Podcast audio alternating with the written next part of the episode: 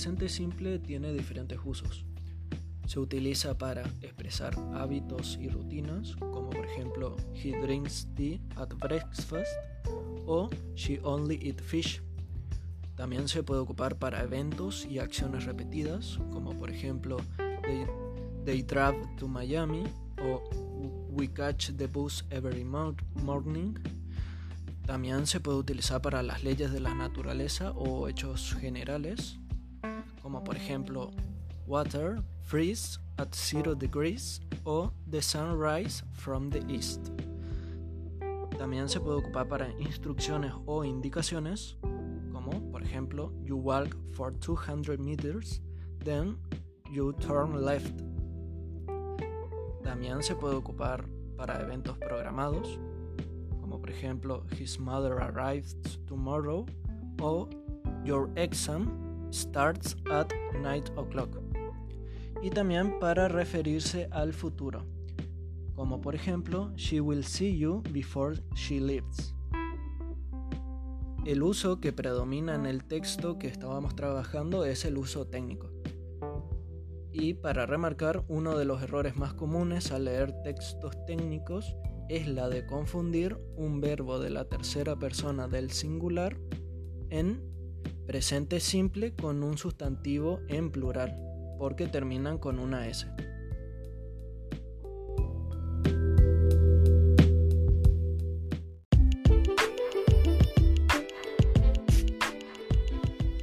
Las características que tienen los verbos en singular y en plural cuando están conjugados en este tiempo. En primer lugar, tanto are como is son verbos to be, los cuales acompañan a los pronombres he, she, its, van acompañado por is, que significa es en singular.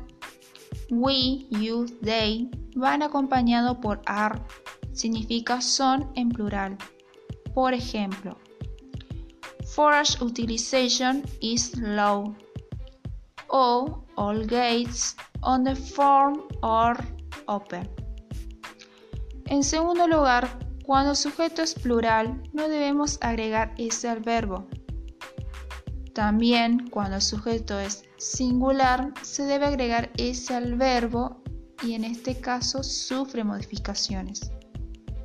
Por otra parte, las características que tienen los verbos son, cuando hablamos de la tercera persona en inglés, he, she or it, se lo usa para una cosa o un animal.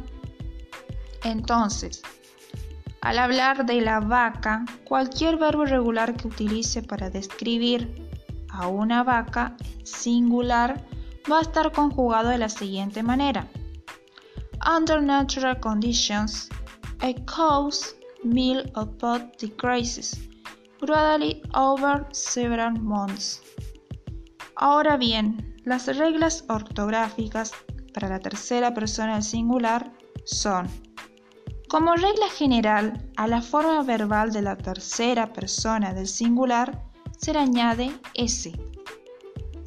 Como reglas específicas tenemos tres.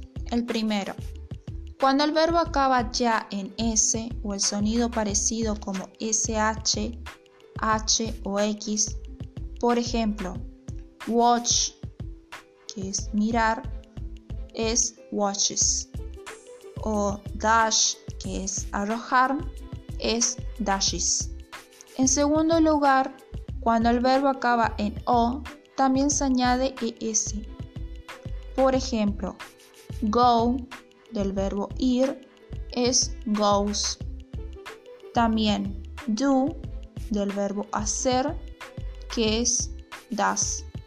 Y en tercer lugar, cuando el verbo acaba en i y a este y a este se le precede una consonante, tenemos que cambiar la y por i para a continuación añadir es. Por ejemplo, fly, volar, es flies o study, de estudiar, es studies. Como todo, hay excepciones. El verbo irregular to have para la tercera persona del singular se conjuga de la siguiente manera. from the part-time farmer who has a few head of stocker calves during the growing season.